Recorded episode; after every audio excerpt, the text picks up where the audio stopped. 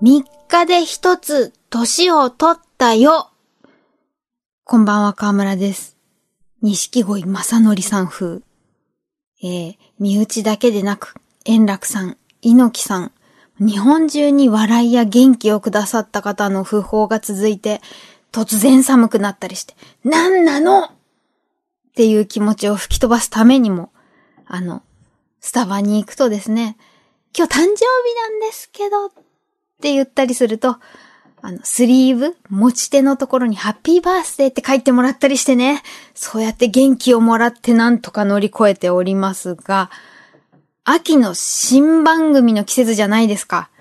で、ラジオもね、あの、ラジオ欄に、こう、番組名の最初に、新ってつきますよね。黒字に白抜きで。で、その新番組の中で私が一番この秋に注目していたのが、えー JFN 系列各局で順次オンエアされている、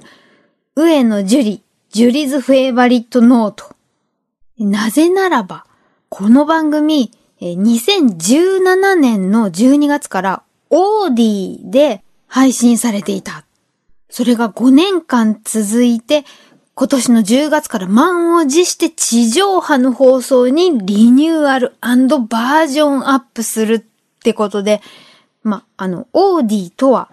こう、東京 FM ほか、おそらく JFN 系列関連のオーディオコンテンツをスマートフォンアプリとウェブサイトの両方で配信しているサービスだと思ってるんですけど、間違ってたらすいません。そう、あの、 AuDee って JFN 系列のものが AuDee でしか聞けないと思ったら、この間ラジオクラウドでもこの Juri's Favorite Note、AuDee 版聞けました。このつながりがね、ちょっとまだよくわかっておらずすんません。で、あの、 AuDee 版で、この番組が地上波で流れるよっていうのを放送した時に、ジュリさんが、これからは音楽がかけられる。で、30分喋れる。で、フリートークだけじゃなくて、ゲストを呼んで対談みたいなことをすることができる。っておっしゃってて、それどれも私今やりたいこと、気持ち非常にわかるっ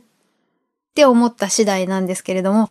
その Juri's Favorite Note AuDee 版聞いてて、あの、ジュリさん普通に喋られている声がとても心地よくて、聞きやすいから5年愛されていたわけがすごく分かって、で、地上波、ラジオ一発目のゲストが、あの、ジュリさん主演だったドラマの原作漫画、のだめカンタービレの作者の二宮智子先生。もう私、個人的に、あの、二宮作品、漫画、のだめじゃなくとも大ファンなので、どんな放送になるのか非常に楽しみにしていたら、あの、二宮先生とお話しするときは、ジュリさん、のだめになっちゃうんですよね、口調が。千秋先輩っていう、あののだめが出てきたと思って、それはそれでまた面白くて、その、オーディとラジオクラウドだけでなく、最近その、音声コンテンツですか？配信するものが、わんさかわんさかありませんか？もう一回ちょっとま、まとめてみようと思いましてですね。これは最先端のウェブマーケティングを発信するメディアサングローブの岩田さんの記事ですとか、え音テクノロジーの音声広告カンパニー、音なるのブログをちょっと元にしまして、もはや皆さんの方が詳しいかもしれませんが、今一度お付き合いください。その、音声メディア、音声コンテンツっていう言葉だけだと、ラジオも含まれちゃうんだけれども、これインターネットでのサービスを指すことが多いと。これまで、あの、ラジオはテレビや新聞といったマスメディアと同じく情報発信できる人が限られていたけれども、インターネットの広がりとともに、誰でも自由に発信できるツールが求められるようになって、あの、報酬、こう、お金が生じるものも生まれてきていると。で、いくつか分類されていて、まず、あの、ラジオ局に代表されるような媒体者が配信するようなプロが作る音声サービス、音声メディアがあると。例えば、えーラジコ、あと、NHK 関連のラジコラジル、言いにくいですね。ラジコラジル。あとは、えー私がお世話になっているラジオクラウド。などなど。これらは、あの、ラジオ局、出版社、あと専門の会社がオリジナル番組を作って配信していることが多いと。で、インターネットを通してパソコン、スマホ、スマートスピーカーなどのデバイスで聞くことができて無料で楽しめるものも多い。うん。次に、ポッドキャスト。これは、あの、ラジオクラウドみたいなの、一個のもの、配信サービスの名前っていうよりは、音声コンテンツを RSS フィードを通してインターネット上に公開する仕組みのことをポッドキャストって言うんですね。で、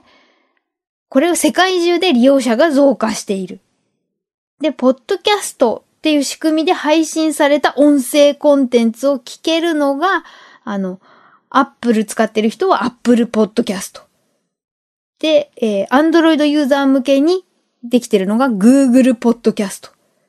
あと、いろんなジャンルの音楽だけじゃなくて、ポッドキャストが聴けるようになった Spotify などが有名で使ってる人が多いんじゃないかなって思うんですけど、っ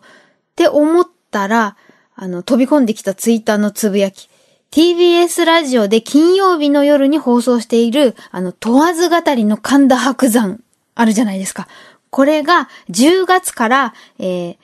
ラジオの方、地上波の放送はもちろん、ラジコ、ラジオクラウドだけでなく、今月から Apple Podcast、Amazon Music、Google Podcast、Spotify などでも配信開始って全網羅じゃないですか。しかも Spotify には過去音源が全部ある。最先端。なんかちょっとずつ分かってきましたね。ではまた。ってます。平成のすべてを目撃したと自称する町浦ピンクが真相を激白僕もモーニング娘。のメンバーとしてデビューする予定やったんですよ TBS ポッドキャスト「虚子平成」毎週金